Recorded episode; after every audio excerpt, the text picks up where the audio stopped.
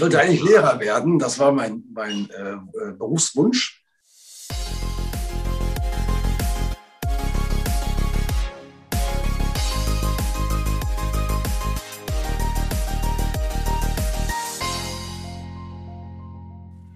Lieber Guido, guten Morgen erstmal und schön, dass wir uns äh, hier haben bei Zoom. Guten Morgen, René, grüß dich, hi. So kann man sich zumindest mal während der Corona-Zeit sehen. Und du hast dir heute Morgen ein bisschen Zeit genommen, für mich im Podcast äh, mal so die eine oder andere Frage zu wälzen. Darauf freue ich mich sehr. Und ich habe mich in der Vorbereitung gefragt, wann ein Guido Lohmann wohl sein letztes Vorstellungsgespräch hatte. Kannst du dich noch daran erinnern? Ja, das war ja hier in äh, Alpen. Das war im Sommer 2008. Ja, das ist mir nachdrücklich in Erinnerung geblieben weil äh, ich hier hinkam, also immer ein bisschen aufgeregt vor so einem Gespräch. Äh, es gab vorab mit dem Aufsichtsratsvorsitzenden einige Abstimmungen. Ich kam hier hin und war etwas irritiert, weil in dem Raum, wo der Aufsichtsrat saß, hatte jeder Einzelne vor sich so einen Pilz, so ein wie so früher so einen Käsepilz, wo man so Käseklicks reinmachte, aber da war Unterberg drin. Okay. Und da dachte ich mir, Hauptsache, was ist hier los? Ähm, das hat sich nachher aufgeklärt. Äh, wir hatten früher im Aufsichtsrat einen, einen Prokuristen der Firma Unterberg und der hat dann das mitgebracht und ist ein alter Usus bei uns, dass wir nach der Sitzung, wenn möglich, einen Unterberg trinken. Aber das war damals ein bisschen äh, irritierend im ersten Moment. Also ein Gyrus-Konto ist bei euch nicht Uso, ist mir jetzt gerade so gekommen. das ist lange her. Ich sag mal, ab einer gewissen äh, Top-Job-Qualität erübrigen sich, glaube ich, so, so Vorstellungsgespräche. Dennoch, wenn du heute nochmal zurückdenkst und heute nochmal gefordert wärst zu sagen, Herr Lohmann, ähm, Sie bewerben sich gerade auf diese oder jene Stelle, wie würdest du das heute machen? Wie würdest du dich vorstellen? Werde ich noch also ich glaube, so authentisch wie möglich. Äh, man merkt das eben, ich habe ja selber schon sehr, sehr viele Gespräche auch geführt äh, mit Bewerbern einfach versuchen, rüberzukommen, wie man ist. Weil in dem Moment, wo du anfängst, dich zu verstellen, äh, merkt das der andere auch. Und dann fängt er an, viel, zu, viel mehr zu fragen und, und äh, zu hinterfragen. Also ich würde immer sagen, warum ich diesen Job haben möchte, um den es dann geht. Äh, warum ich glaube, dass ich der Richtige dafür bin äh, oder sein könnte. Äh, und dann würde ich auch viel von mir preisgeben, äh, wenn es gewünscht wird. Ne, damit die äh, Betrachter eben sagen können, was ist das eigentlich für ein Typ, der jetzt auf uns zukommt und passt der in unser Unternehmen von seinem, von seinem Habitus und von seinen Gedanken. Bei dir hat man es jetzt natürlich wesentlich einfacher. Ich habe mal gegoogelt und eingegeben Guido Lohmann, Volksbank Niederrhein. Schätz mal, wie viele Ergebnisse da kommen. Wahrscheinlich über 100, schätze ich mal, ich weiß es nicht. Diese Bescheidenheit ist dir eigen. Also es sind weit über 100, 28.000 Ergebnisse gibt es da. Und okay. ich bin zumindest mal zehn Seiten äh, drüber gescrollt und einfach mal so, so rausgepickt und geguckt. Was mir da aufgefallen ist, ist, äh, dass man da kaum was Privates findet, kaum was über dein Privatleben. Ist das Zufall oder schottest du das auch bewusst ab? Ja, also ein Stück weit auch bewusst, ähm, weil du bist halt eben in dem Kosmos, in dem wir uns hier bewegen, sagen wir mal von Duisburg bis Xanten, ist man halt eine Persönlichkeit des öffentlichen Lebens. Das ist auch in Ordnung und dann wird man halt natürlich auch anders betrachtet. Und äh, ich brauche für mich auch ein gewisses Rückzugsgebiet, einfach um äh, ja, die Zeit und die Muße zu finden, äh, auch abzuschalten. Und wenn das auch noch verquickt würde mit der Öffentlichkeit, ähm, dann wäre mir das zu viel, ganz ehrlich kommen wir gleich nochmal zu, dass ich so ein bisschen den Eindruck habe, dass der es auch sehr gut gelingt. 0 und 1 an 110 Prozent, aber auch zu sagen, ich mache mal den, den Stecker, ziehe ich auch mal ab und zu, weil ich das brauche auch. Kommen wir gleich noch ein Stück weit zu. Ähm, aber deine Ursprünge in der Bank, also bist ja lange, lange Zeit schon Banker. War das für dich immer klar, ich mache da mal eine Ausbildung, ich werde mal äh, ja, Bankkaufmann bzw. Banker? Was für ich wollte eigentlich Lehrer werden, das war mein, mein äh, äh Berufswunsch. Aber bei uns in der Familie war es äh, völlig unmöglich gedanklich irgendwie, dass man studiert. Äh, ich komme aus guten, aber eher einfachen Verhältnissen, würde ich mal sagen. Und äh, von daher war das irgendwie abwegig. Äh, ich war der Erste, der in der Familie überhaupt das Abitur machen durfte oder konnte. Und von daher, ohne Studium kannst du kein Lehrer werden.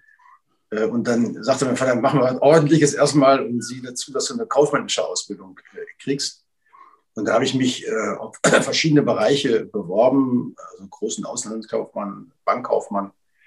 Und äh, dann wurde ich seinerzeit von der Volksbank in Hamm, wo ich auch äh, gelebt habe, relativ schnell eigentlich aufgenommen, hatte eine Chance, eine Ausbildung zu machen. Und so kam ich in den Beruf rein, ohne ihn wirklich jetzt zwingend angestrebt zu haben. Dann warst du plötzlich drin. Ich muss mich ja auch immer daran erinnern an den Spruch meines Vaters, der auch gesagt hat, Jung, mach was Anständiges, geht zur Sparkasse, hat er wohl gesagt. Also er war da eng geführt, äh, was das Institut angeht. Da kannst du jeden Tag äh, Anzug und Krawatte tragen. Das war so sein Nonplusultra. Und äh, ja, ist, mit dem Anzug hat dann hingehauen am Ende, aber mit der Bank eben nicht.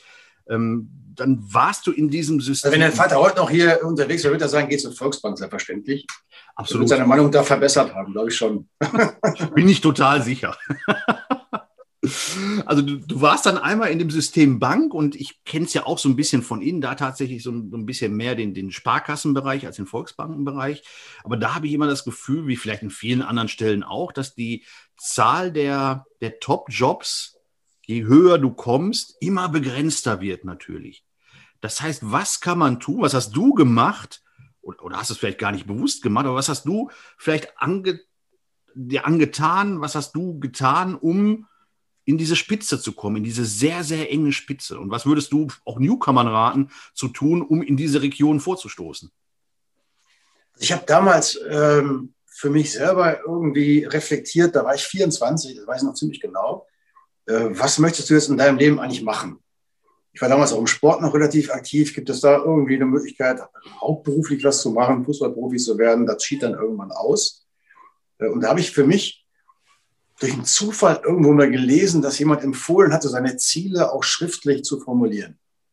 Und das mache ich bis heute äh, immer Silvester am 31. Jedes Jahr, da weiß meine Frau, ich ziehe mich jetzt zwei Stunden zurück oder drei. Und das habe ich damals zum ersten Mal gemacht und da habe ich draufgeschrieben, ich möchte Vorstandsvorsitzender einer Bank werden mit 24. Okay. Zu dem Zeitpunkt war ich äh, Sachbearbeiter äh, im Privatkunden Konsumentenkreditgeschäft also das war relativ weit entfernt. Und ich habe dann wirklich angefangen zu überlegen, was muss ich tun, äh, um dieses Ziel hinzukriegen. Und habe dann damals den ganzen Mut zusammengefasst und habe unseren äh, damaligen Vorstandsvorsitzenden in der, in der Volksbank in Hamm um einen Termin gebeten, hat er auch gemacht. Und da hat er mir gesagt, als erstes müssen Sie mal studieren, sonst wird das nichts werden. Sie müssen einfach Ihre fachliche Basis äh, erweitern. Und ich habe dann berufsbegleitend, was heute Standard ist vielleicht in vielen Fällen. Damals war das wirklich sehr, sehr umständlich und auch außergewöhnlich. Habe das da gemacht. Mit Unterstützung der Bank, die mich auch immer moralisch geholfen hat dabei. Äh, und habe dann parallel versucht, immer wieder auch zu adressieren, dass ich bereit bin, Verantwortung zu übernehmen. Habe ganz viele Projekte in der Bank auch begleitet, äh, ohne jetzt das konkrete Aufstiegsversprechen zu haben, sondern ich habe einfach versucht, mich zu zeigen wo Stärken sind äh, und habe dann wirklich auch äh, mich sehr, sehr stark engagiert, weit über das normale Maß hinaus, auch zeitlich. Mein alter ehemaliger Referatsleiter nannte das immer Binnenmarketing in allem, was er tat. Also gesagt, es gibt Dinge, die musst du einfach tun, weil sie zum Job gehören. Und dann gibt es die Dinge, äh, die nennen sich Binnenmarketing bei ihm. Also einfach mal in den Betrieb rein, in die Stadtverwaltung hinein, deutlich machen, äh, hallo, hier bin ich. Also Marketing in eigener Sache, das fand ich immer einen, einen sehr starken Ansatz. Aber ähm, bei dir ist es gerade angeklungen, der Vorstandsvorsitzende war es vielleicht, aber vielleicht auch andere Menschen, die dir Mentorinnen und Mentoren waren. Wie schätzt du das heute ein? Wie wichtig ist es natürlich neben der eigenen Performance, sagt man, glaube ich, neudeutsch, alles geben zu wollen, auch Menschen zu finden, die sagen, ich habe das Vertrauen in dich, ich unterstütze dich dabei? Also ganz wichtig, ganz wichtig. Das war damals für mich äh, einmal meine Frau, äh, und zum anderen, äh, was eben der damalige Vorstandsvorsitzende dieser Bank, die einfach zugehört haben, die mal zwischendurch gefragt haben oder auch mal Hinweis gegeben haben. Äh, weil du hast ja mal Phasen, wo es dann eben nicht so läuft oder wo bestimmte Dinge nicht funktionieren und wo man an sich selber zweifelt. Das hatte ich auch nicht nur einmal. Und da braucht man schon jemanden, bei dem man das auch mal einfach abladen darf. Es ist ja leider heute mehr denn je so, dass die meisten Menschen eigentlich keine Schwächen äh, zugeben können oder dürfen oder glauben es zu dürfen, weil ja sehr schnell auch gerade in den sozialen Medien dann auch da reingestochen wird. Und da brauchst du schon Menschen, die, die, wo man das kann. und die auch das Vertrauen rechtfertigen. Finde ich ganz wichtig. Und wo ist dann aus deiner Sicht die Grenze zwischen Mentoring und Seilschaft? Nach dem Motto, ich helfe dir, du hilfst mir? Wahrscheinlich ist die irgendwo ein Stück weit fließend, weil, und zwar im positiven Sinne, wenn sich jemand für mich persönlich einsetzt äh, und ich das Gefühl habe, er hat was für mich getan, dann wäre ich immer auch bereit, äh, das zurückzugeben. Mhm. Also für mich ist Loyalität ja fast das höchste Gut neben Freiheit, äh, was mich umtreibt. Und wenn ich diese Loyalität spüre von anderen mir gegenüber, gebe ich die zurück. Mhm. Das kann dann als Seilschaft gesehen werden oder aber einfach wirklich als, als Zurückgeben von Vertrauen und Loyalität. Also Dankbarkeit in dem Sinne. Genau, ja. Die natürlich auch, glaube ich, immer äh, auch, auch Grenzen hat, Grenzen haben sollte. Ne? Also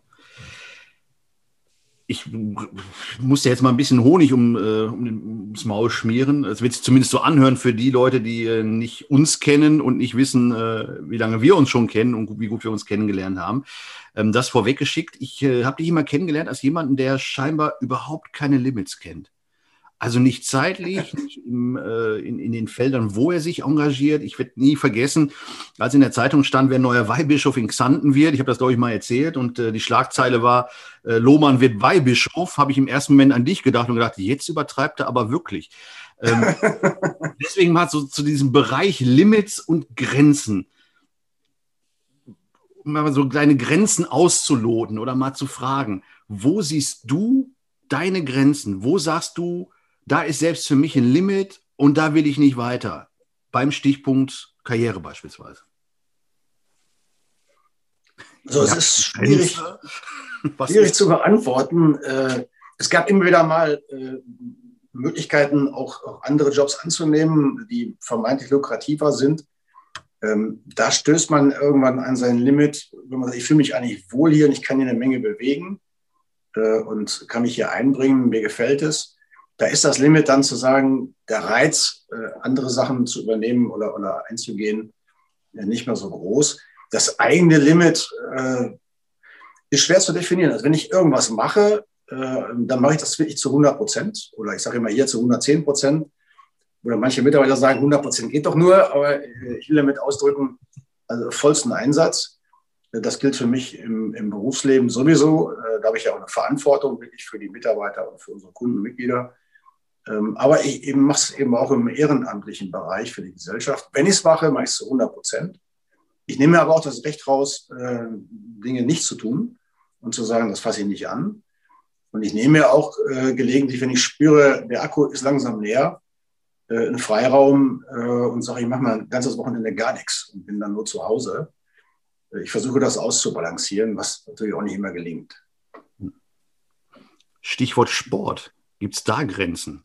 Ich habe gesehen, übrigens auf der ersten Seite, wenn man dich googelt, äh, ist eben auch, dass du im, äh, wie, wie heißt das nochmal, gibt irgendwie eine Übersicht äh, für den Fuß, transfermarkt.de, da bist du gelistet als Trainer äh, mit einer Trainerzeit von 0,01 Jahren. Ja. Ähm, Grenzen im Sport, Stichwort Trainer. Also ich habe das Zehnfache in der Zeit von Punkten geholt, die Schalke bisher eingefahren hat, äh, obwohl es eine kurze Zeit war. Ich bin da mal eingesprungen, äh, weil wir unseren Trainer äh, nicht entlassen haben, sondern der ist gegangen damals äh, zum SV Strahlen und da war ein Vakuum für drei, vier Wochen. Da bin ich damals eingesprungen. Also das Limit im Sport äh, zeigt sich äh, mit zunehmendem Alter deutlicher, das muss ich echt sagen.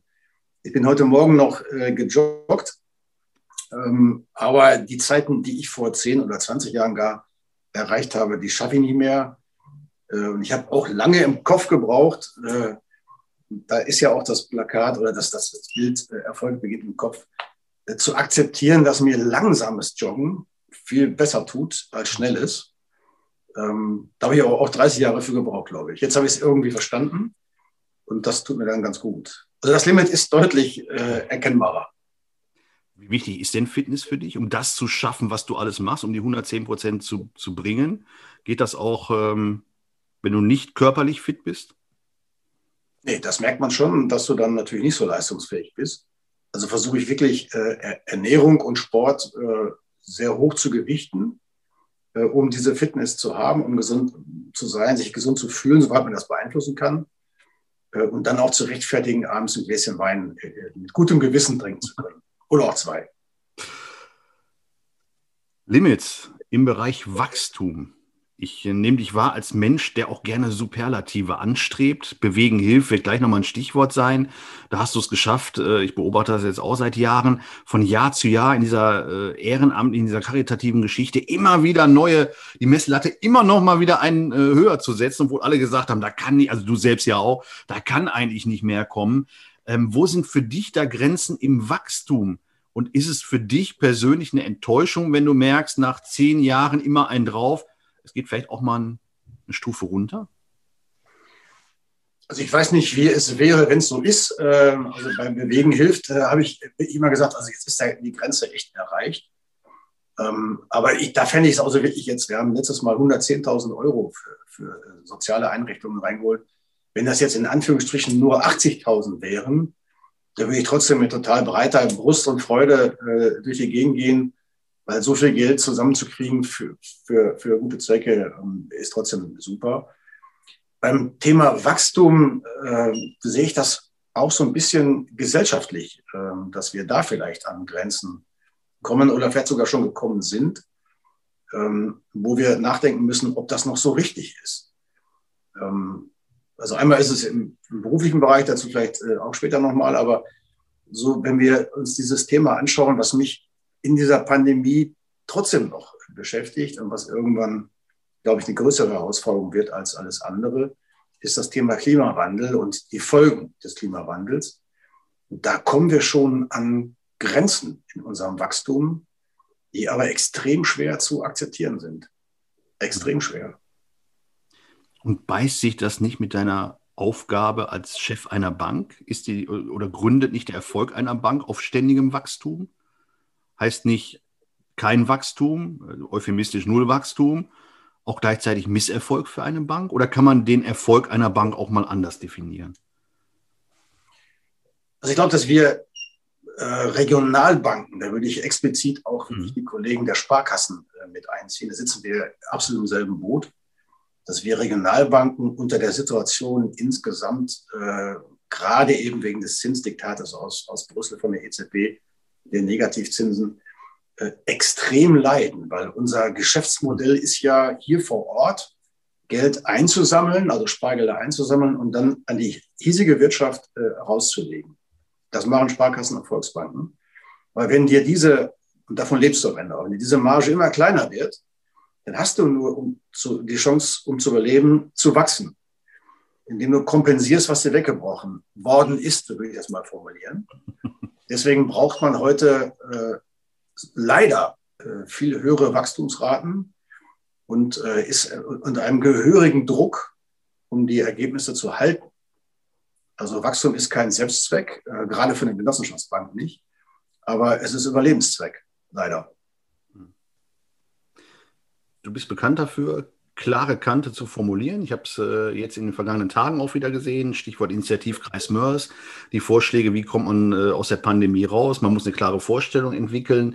Äh, von dir mal auf den Punkt gebracht. Was ist äh, aus deiner Sicht jetzt notwendig, um eben auch raus aus der Krise zu kommen?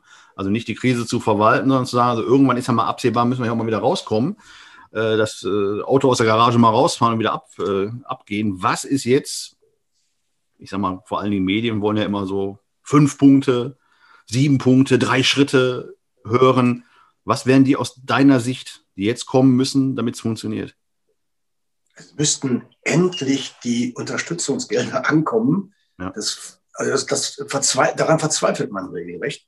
Ich habe das heute Morgen auch in einem Post zum Ausdruck gebracht. Äh, ich habe hier eher mit, also mein Ressort bezieht sich vor allem auch auf Firmenkundengeschäft. Also da habe ich viele und Gewerbekundengeschäft, viele Kontakte. Du, du siehst die Verzweiflung der Menschen. Hm. Und äh, wenn ich das einfach nochmal äh, ins Gedächtnis rufen darf, es ist ja so, dass ein Unternehmer, äh, der ohnehin vielleicht eine höhere Aktivitätsbereitschaft hat, äh, eine höhere Risikobereitschaft als jemand, der Angestellter oder Beamter wird, dass der jetzt in seinem äh, Aktivitätsradius oder Aktionsradius von heute auf morgen äh, von Staatswegen eingeschränkt worden ist oder sogar komplett äh, alles äh, erstmal auf Eis liegt. Das haben die Unternehmen, äh, wie ich finde, bravourös mitgetragen, um insgesamt in der Gesellschaft zu helfen, die Pandemie einzudämmen. Ähm, und sie haben dann nach dem ersten Lockdown, wo gesagt worden ist, die Härte ist wichtig, um den zweiten hinterher zu verhindern, der ist ja übrigens immer da bei Pandemien, haben sie das mitgetragen. Und im Sommer, wenn ich jetzt an die Gastronomen oder auch andere denke, ganz, ganz viel investiert, um Hygienemaßnahmen hm. umzusetzen. Dann kommt der Herbst, äh, der zweite Lockdown ist da und wenn man so will, fast der dritte Lockdown jetzt. Äh, und du kannst jetzt über drei Monate dein Geschäft nicht öffnen, hast keine Einnahmen. Dann finde ich, hat ein Unternehmer oder eine Unternehmerin äh, natürlich auch einen moralischen Anspruch, dass da schnellstens geholfen wird. Hm. Und äh, die können das einfach nicht nachvollziehen, warum das nicht funktioniert. Und das wäre der erste Schritt, der passieren müsste. Ähm, vielleicht sogar noch, indem man mal klar sagt, ja, wir verstehen euch auch. Äh, die ringen sozusagen wirklich um, auch um, um äh, Wertschätzung für ihre Position. Du fühlst dich, wenn ich das sagen darf, einfach scheiße, wenn du dir, wenn du wie ein Bittsteller unterwegs bist, für etwas, was dir, wie ich, wie ich finde, moralisch total zusteht. Hm. Äh, und das ist ein wichtiger Punkt. Was auch beschlossen ist das treibt mich ja auch um, Deswegen sage ich das an der Stelle auch immer.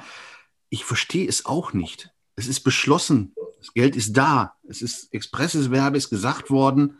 Das Geld soll den Leuten zugutekommen. Und ich höre ja auch, als Abgeordneter Christ auch immer wieder mit, dass die sich bei dir zurückmelden, die Gewerbetreiber, und sagen, ich habe was für, für November äh, beantragt und ich habe im Januar gerade meine Abschlagszahlung, wenn überhaupt. Ich brauche das Geld, ich brauche diese Liquidität und ich verstehe es nicht. Und niemand Niemand kann mir erklären, wo dieses Geld, also ich meine, es wird ja nicht irgendwo hin äh, kanalisiert, aber wir sind ja nicht in einer Bananenrepublik, wo dann irgendwie das Geld sich die Leute in die Tasche stecken.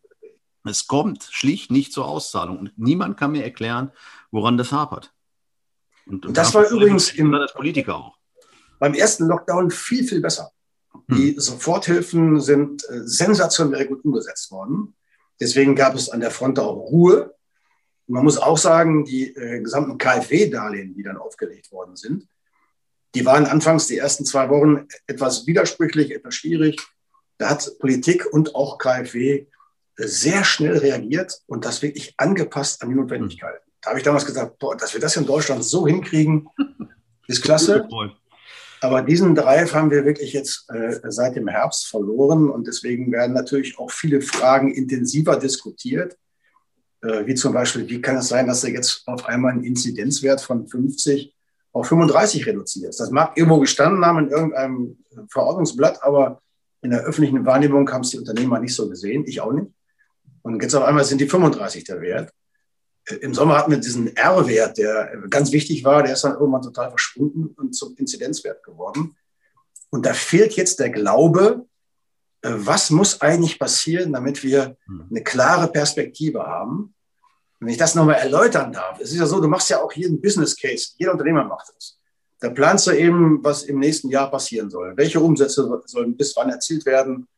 Welche Kosten sollen wie gemanagt werden? Und dann stellst du irgendwann fest, wenn, der, wenn du vom Business Case abweichst, was muss ich tun, um das hinzukriegen?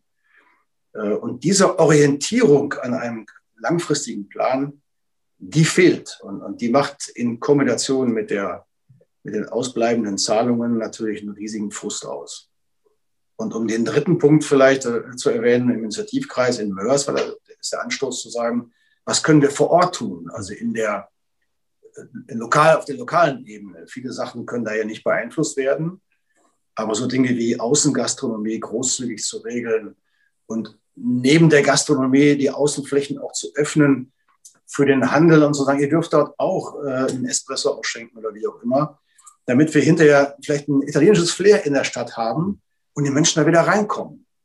Also hier nach Möglichkeiten zu suchen äh, und das ohne persönliche Eitelkeiten einfach aufzunehmen und zu sagen, ja, wir, wir gehen es an. Das ist uns, ist mir wichtig. Hm. Ich habe im Moment äh, oder in den vergangenen Monaten das Gefühl, dass diese Pandemie Digitalisierung beschleunigt hat. An vielen, vielen Stellen. Ich glaube, dass die, die Pandemie auch Entwicklungen verkürzt hat, die uns ansonsten in Jahren bevorgestanden hätten. Ähm, und dass sich das jetzt auch nicht mehr zurückdrehen lässt. Also ich habe zum Beispiel bei einer Branche ganz stark das Gefühl, oder bei mehreren, äh, beim Einzelhandel sicherlich, Einzelhandel kontra ähm, Versandhandel, Stichwort Amazon. Da hat die Pandemie natürlich zwangsläufig was gemacht. Und da ist die Frage, ob man das wieder zurückbekommt Umgekehrt hat das auch was mit dem Einzelhandel gemacht, der jetzt äh, auch teilweise auf, aufs Online-Geschäft setzt, wo die Ladenbesitzer vielleicht noch vor einem Jahr gesagt hätten, ach, das ist für mich nichts oder noch nicht. Das ist jetzt plötzlich da. Ähm, andererseits Reisebranche, wo ich ganz, ganz düster sehe, wo ich eh schon früher gedacht habe, okay, das wird das Internet irgendwann auffressen, weil du das alles online machst. Äh, das ist eine Generationenfrage. Die sind jetzt vollkommen weg vom Fenster, aus, aus verschiedensten Gründen. Das ist ja nicht nur der, der Binnenmarkt, sondern einfach die Frage, wo soll ich die Leute noch hinschicken in Corona-Zeiten. Was meinst du, ist äh, das, was wir jetzt sehen, der Stand der Digitalisierung, der auch nicht mehr zurückgeht? Oder kommt da noch mehr? Verändert sich da noch mehr? Ist da noch mehr im Umbruch, was wir jetzt noch gar nicht sehen? Natürlich neben der Frage der, der vielen, vielen Firmenpleiten, die uns wahrscheinlich trotz alledem, egal wie gut es läuft mit der Auszahlung, auch noch bevorstehen. Ja, also es wird so sein. Mein Handel hat ja auch schon vor der Corona-Pandemie äh, in Teilbereichen Schwierigkeiten gehabt. Das darf man nicht verhehlen. Äh, die sind jetzt einfach nochmal um einige stärker geworden. Ja, also an der Digitalisierung kann man vielleicht an einem Beispiel das verdeutlichen. Wir haben äh, immer im Januar in unserer Bank so eine Strategieklausur, wo wir mit den Führungskräften das Jahr diskutieren und, und Maßnahmen auflegen. Und da haben wir im letzten Januar, da war Corona für uns noch kein Thema, gesagt, wir müssen das Thema Videokonferenzen einfach ein bisschen nach vorne bringen. Und alle sagten, na, ob das irgendwie ankommt und ob die Kunden es wirklich wollen. Wir gucken mal so ein bisschen. Das war auch meine Haltung. Und dann haben wir Gott sei Dank mal so ein bisschen eben schon aufgebaut gehabt. Äh, heute, nur ein Jahr später, ist das vollkommen normal, dass ein Kunde dich per Videokonferenz eben kurz äh, anruft oder wir jetzt hier sprechen und das nicht mehr befremdlich findet, sondern dass es irgendwie okay ist. Mhm. Und von daher glaube ich, dass die Digitalisierung dramatisch äh, voranschreiten wird in Kombination mit dem Themenfeld künstliche Intelligenz, die man, die man dabei nicht außen vor lassen darf. Und das wird das Zusammenleben der Menschen äh, deutlich verändern. Das wird aber auch die Wirtschaft natürlich verändern, weil es manche Angebote, wie du zu Recht sagst, wahrscheinlich in ein paar Jahren nicht mehr gibt, weil sie nicht mehr nachgefragt werden. Dazu gehört ja, jetzt bin ich mal extra fies, ja auch äh, Dinge oder, oder Bereiche wie die Ausbildung zum Bankkaufmann. Also wenn ich äh, Menschen oder, oder junge Menschen ähm, im, im Landtag habe, Stichwort Digitalisierung, und die fragen so, was sind denn so Berufe mit Zukunft? Da behaupte ich ja immer, dass ähm, Bankkaufmann übrigens ebenso wie Versicherungskaufmann eine aussterbende Berufssparte ist. Liege ich da falsch? Ich kann nur sagen, ja, alles andere wäre natürlich jetzt schwierig. Äh, aber, aber ist, ist vollkommen also nicht klar. Banken, ne? Aber, aber der, der klassische Bankkaufmann, der dir erzählt, was das beste äh, Produkt ist. Ähm, das soll er hoffentlich noch machen zukünftig. Wenn ich jetzt äh, das aus der Regionalbank-Sicht äh, sehe, also Volksbanken und Sparkassen, ähm, dann glaube ich, wird der Beruf sicherlich sich verändern auch, klar. Aber unsere einzige Chance ist es, weil wir eben so nah dran sind äh, an der Region, an den Menschen, dass wir eben diese besondere Beratungsleistung bieten, dass wir eben dieses besondere Vertrauensverhältnis haben, was du bei Internetbanken nicht kriegst. Äh, und denen ist das, ich war ja auch mal bei einer Großbank beschäftigt, wenn du in Frankfurt sitzt, ist dir relativ egal, was in Bamberg passiert. Äh, und wenn es da mal Stress gibt, dann ist das halt so. Wenn du aber äh, auf eine Sparkasse in Duisburg oder eine Volksbank am Niederrhein bist äh, und du hast vor Ort ein Problem, dann kümmerst du dich drum, weil du direkt betroffen bist.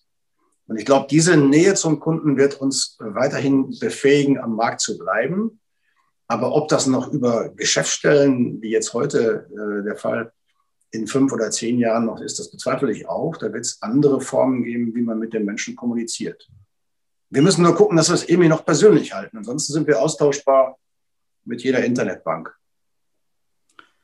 Na, bei den Menschen bist du ja ein, ein, super Vorbild, weil mein Gefühl immer ist, dass du ein unfassbares Gespür hast für das, was gerade äh, diskutiert wird. Also in deinem Geschäftsgebiet gibt es, glaube ich, äh, weder ein politisches noch ein gesellschaftliches Thema, was du nicht sofort, wenn es aufploppt, ähm, auf dem Schirm hast. Ein Pro-Tipp mal von dir. Wie machst du das und welche Rolle spielen vielleicht sogar soziale Medien dabei, dass du das so erspürst?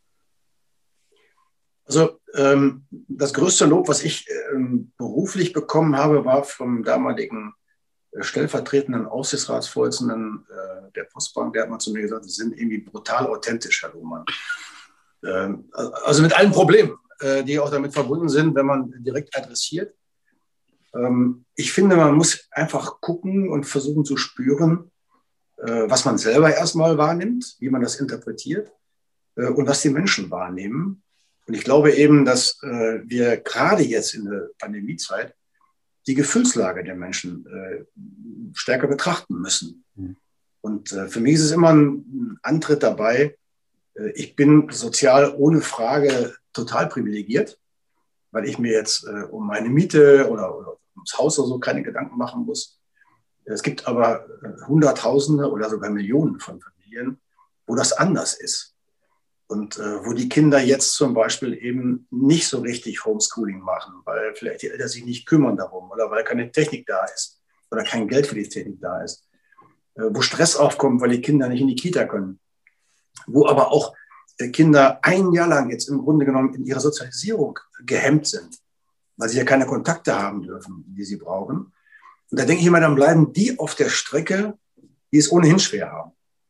Äh, und das versuche ich dann äh, zu adressieren. Ich kann es leider auch nicht immer ändern oder meistens sogar nicht ändern, aber man muss darüber reden, man muss es in den Kopf reinbringen der, der Menschen.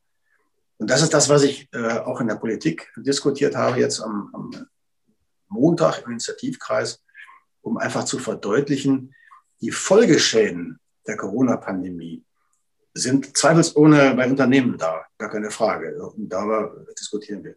Aber sie sind mindestens genauso groß im sozialen Bereich, bei Kindern und in den Familien. Und äh, dazu kommt noch, wenn man sich äh, in, in, Bereichen umschaut, wie Gastronomie oder Friseurbereiche, sind ja keine Hochlohnbereiche. Äh, wenn du da in Kurzarbeit bist, dann ist das verdammt wenig Geld, um dein Monatseinkommen, äh, dein, dein Monatsbereich zu gestalten überhaupt. Und das versuche ich immer wieder jeden Tag wahrzunehmen, weil es auch zu einer Genossenschaftsbank gehört. Deswegen fühle ich mich auch so wohl in ihr. Äh, und dann auch äh, zu adressieren und in Kauf zu nehmen, dass es auch manchmal Leute gibt, die das irgendwie nicht äh, so sehen oder sagen, warum sagt er da jetzt gerade was zu?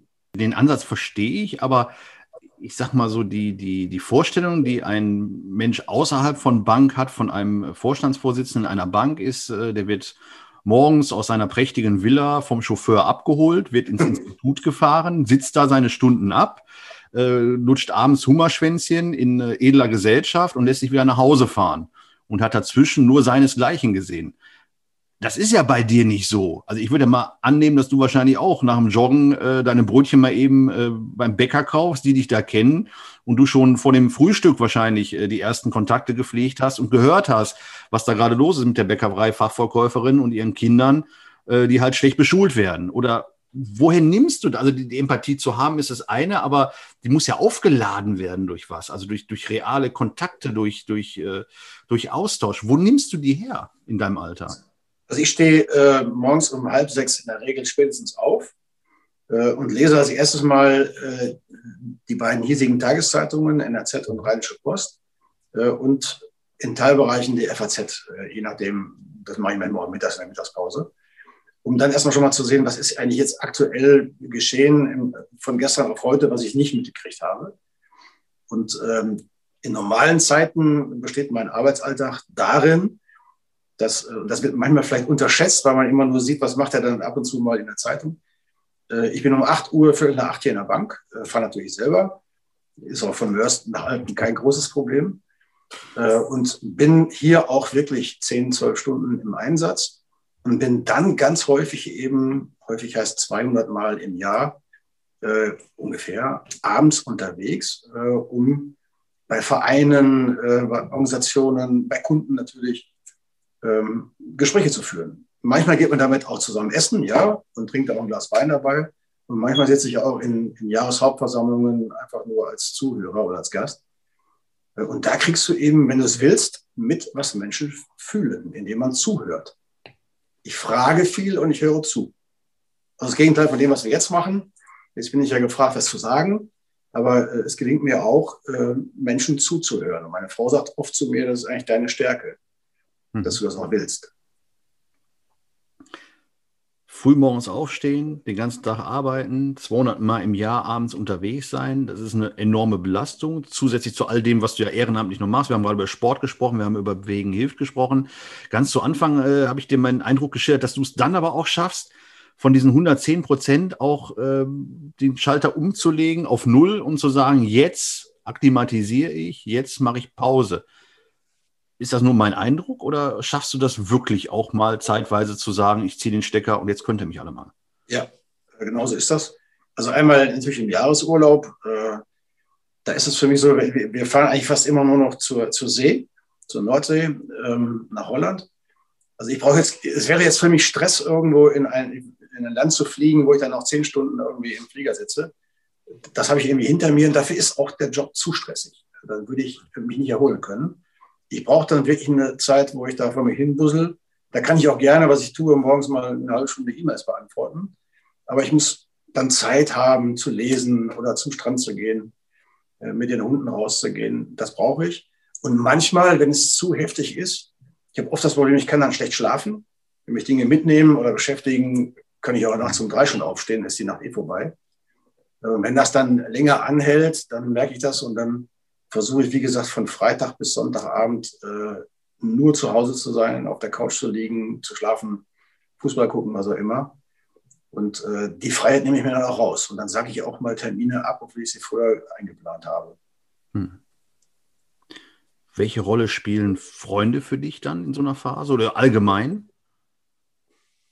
Eine wichtige Rolle, wobei es eben schwer ist, Freundschaften zu pflegen, muss ich wirklich sagen, weil die, das Verständnis häufig für die zeitliche Komponente bei manchen fehlt. Wenn du zum fünften Mal absagst, dann denken die, der will nicht. Ja. Ähm, und ja, ich habe das gestern noch in einem Gespräch mit, mit einem hiesigen Bürgermeister, den ich auch persönlich sehr schätze, äh, gesagt, äh, der Beruf bringt so ein bisschen mit sich leider, dass man skeptisch ist, dass man äh, ja vorsichtig ist vielleicht und sein Vertrauen nicht zu schnell investiert. Und da steht natürlich vielen ähm, Freundschaften, die man pflegen möchte, dann auch entgegen. Das heißt, du musst einfach, ich muss mehr investieren, um dahin zu kommen äh, wegen meiner eigenen Situation oder wegen meiner eigenen äh, Schwerfälligkeit vielleicht. Äh, und deswegen sind es sehr, sehr wenige Freunde, das muss ich wirklich sagen. Aber die sind gut und die könnte ich auch abends anrufen und sagen, ich muss jetzt mal eine Stunde reden. Hm. Und übrigens, obwohl wir jetzt nicht so eine enge Beziehung haben, weil wir sich so oft sehen, ich könnte mir gut vorstellen, zum Beispiel, weil ich dich persönlich auch sehr schätze und in deiner Art, wie du Politik machst, dass ich äh, bei dir auch jemanden hätte, den ich mal anrufen könnte und sage, ich würde einfach mal jetzt ein Bier trinken mit dir, weil ich dir was erzählen möchte. Ähm, solche Menschen lernt man hier auch kennen. Jetzt kann man Gott sei Dank im Podcast nicht sehen, wie ich ein wenig rot werde. Ähm, ist aber ist so, ja. Würde mir umgekehrt äh, ganz genauso gehen, weil ich auch, äh, ja, wie du sagst, man wird auch ein Stück weit skeptisch natürlich umgekehrt. Ich weiß nicht, wie es dir geht, aber ähm, klar gibt es Freunde, die kennt man so lange, da weiß man, die waren auch schon deine Freunde, als du nicht der warst, der du bist. Also jetzt bist, wobei man bleibt als Mensch ja immer gleich, aber du, du weißt, was ich meine, die Position, was man da auch gerade macht, beruflich. Und ich könnte mir bei dir noch sehr viel mehr als bei mir vorstellen, dass äh, sich da Leute vielleicht auch anwanzen, wo man denkt, naja, sie wollen deine Freunde sein, aber sind sie es wirklich? Passiert das oder ist das ein Trugschluss? Oh, das, dass da wirklich äh, viele bei sind, die irgendwie für sich da profitieren wollen, wie auch immer. Ähm, also falsche Freunde kennt jeder, die, die gibt es halt hier in diesem. Je exponierter man selber irgendwie wahrgenommen wird, umso mehr gibt es hier wahrscheinlich auch. Ich glaube auch, wenn ich jetzt äh, aus meinem Job immer mal rausgehe, dass dann 80 Prozent derer, die heute sich um mich bemühen, das nicht mehr tun würden. Ähm, das ist mir aber klar und damit äh, lebe ich schon, schon so lange, wie ich in dieser, diesen Aufgaben bin. Das wird so sein, irgendwann.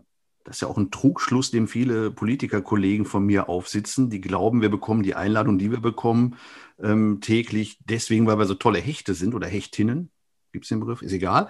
Ähm, aber dass wir die letzten Endes bekommen, weil wir da mal für fünf Jahre zufällig oder hoffentlich nicht zufällig gewählt worden sind und dass das vorbei ist mit dem Tag, wo man nicht mehr Abgeordneter ist. Äh, also für viele ist das ein brutaler Realitätsverlust oder umgekehrt, dass die, also die haben einen brutalen Realitätsverlust und die landen sehr, sehr unweit. Es gibt ja auch diese, äh, diese lustige Anekdote, ich glaube, Ralf Jäger war es, äh, der damals auf die Frage, woran man erkennt, dass man nicht mehr Minister ist, äh, wo gesagt haben muss, ja, man setzt sich hinten ins Auto und keiner fährt mehr los. Ja, also, ja, ja. gehört wahrscheinlich auch dazu. Sind das, also ich meine, das hast du gerade eigentlich schon beantwortet, ist keine Sache, die du fürchtest, die hast du ganz klar im Kopf, das wird irgendwann mal so sein, wenn es soweit ist. Aber da du, mein Gefühl, immer auf der Sonnenseite des Lebens gestanden hast, gibt es da Dinge, die du fürchtest, die dir passieren könnten? Also auf der Sonnenseite habe ich auch nicht immer gestanden. Ich habe über die Schatten oder spreche über die Schattenseiten nicht. Es gibt äh, auch in meinem Leben große persönliche Belastungen, die ich erlebt habe. Ähm, und von daher ist das nach außen vielleicht nur die Sonnenseite. Äh, das ist auch schon bei mir durchaus ein Mix wie bei jedem anderen äh, wahrscheinlich auch. Aber da ich gesund bin und die Familie gesund ist, ähm, ist das trotzdem eine Sonnenseite, gar keine Frage. Ähm, also ich habe davor, wie gesagt, gar keine Angst. Ich war zehn Jahre, eigentlich zehn Jahre ein Fahrer. Äh, und das einzige Problem war eben, ich musste mich daran gewöhnen, selber einzuparken. Ähm, das ist dann die ersten Wochen schwierig, äh, etwas schwerer gefallen. Aber damit kann ich gut gehen, weil ich mir wirklich immer sage, genau was du sagst. 80 Prozent derer, die dir hinterherlaufen oder dich hofieren, das passiert ja bei Politikern genauso, die gehen dann nachher zum nächsten, wenn der die Funktion hat. Ähm, ich freue mich auf die 20 Prozent, die das eben äh, jetzt ernst meinen und dann auch. Oder vielleicht sind es auch sogar mehr, mal gucken. Aber ich keine Angst vor. Wenn dann irgendwann der Tag gekommen ist, wo du sagst, so, ich schließe jetzt meine Bürotür ab, ich habe jetzt hiermit fertig. Was machst du mit all dieser Energie, die du dann hoffentlich noch hast? Was ist für dich, äh, wie heißt das, Bucketlist heißt es, glaube ich. Du hast ja gerade zu Beginn gesagt, 24, mit 24 hast du das erste Mal aufgeschrieben, was du noch alles in Zukunft werden möchtest. Ähm, was steht auf deiner Bucketlist für die Zeit, äh, wenn du sagst, ich habe nicht mehr, wobei ein Hamsterrad ist es ja nicht, hast du gesagt, äh, aber ich bin nicht mehr in der Bank so aktiv, ich muss meine 110 Prozent nicht für die Volksbank und für all das, was drumherum ist, geben. Was steht da auf deiner Liste? Also heute schon mindestens 50 Prozent private Dinge, äh, die mir wichtig sind, die ich erreichen möchte. Also, äh, und die anderen 50 Prozent sind vielleicht berufliche oder, oder andere ambitionierte Ziele. Ähm, also ist noch ein bisschen hin, bis ich äh, diese Frage beantworten muss. Aber ich könnte mir zum Beispiel äh, gut vorstellen, dass es für mich auch ein Stück weit äh, Entlastung ist, nicht mehr immer an der Spitze zu stehen und nicht mehr immer zu gucken, wie man auch öffentlich wahrgenommen wird. Das ist jetzt nicht schlimm, aber es ist schon manchmal wirklich auch eine echte Belastung. Und als Vorstandsvorsitzender, wenn du in irgendeinen Raum gehst, in irgendein Meeting gehst, zu irgendeinem Kunden gehst, jeder erwartet von dir, dass du die Situation eröffnest, dass du die Situation abschließt, dass du im Thema bist. Äh, und ich kann mir schon vorstellen, wenn ich das nicht mehr mache, dass ich es vermissen werde auf der einen Seite, aber auch sage, jetzt ist auch mal irgendwann gut äh, und du kannst die Dinge vielleicht entspannter angehen und dich trotzdem einbringen. Aber nicht mehr an vorderster Front. Lieber Guido, das ist Gott sei Dank noch lange, lange hin, war auch erstmal nur eine fiktive Frage. Ich danke dir ganz herzlich, dass du in deinem stressigen Alltag dir die Zeit genommen hast, äh, hier heute dieses Interview, diesen Podcast mit mir gemeinsam zu machen. Das wird auch nicht das letzte Gespräch zwischen uns beiden geblieben sein. Die nächsten werden wir aber sicherlich nicht mehr aufnehmen, das sei auch versprochen. Und dann auch hoffentlich wieder in Natur und nicht nur via Zoom. Vielen Dank, Guido. Und äh, ja, was sagt man, auch weiterhin gute Geschäfte oder wie grüßen sich Banker? Ja, das wäre schon mal ganz okay. Ertragreiche Geschäfte ist dann noch vielleicht die spezielle Bezeichnung. Ich danke dir aber auch. Ich finde das Format toll, äh, dass, dass gerade in so einer Zeit man hinter die Kulissen guckt und vielleicht äh, einfach mal Dinge beleuchtet, die sonst nicht zutage treten. Tolles Format und vielen Dank für deine Einladung.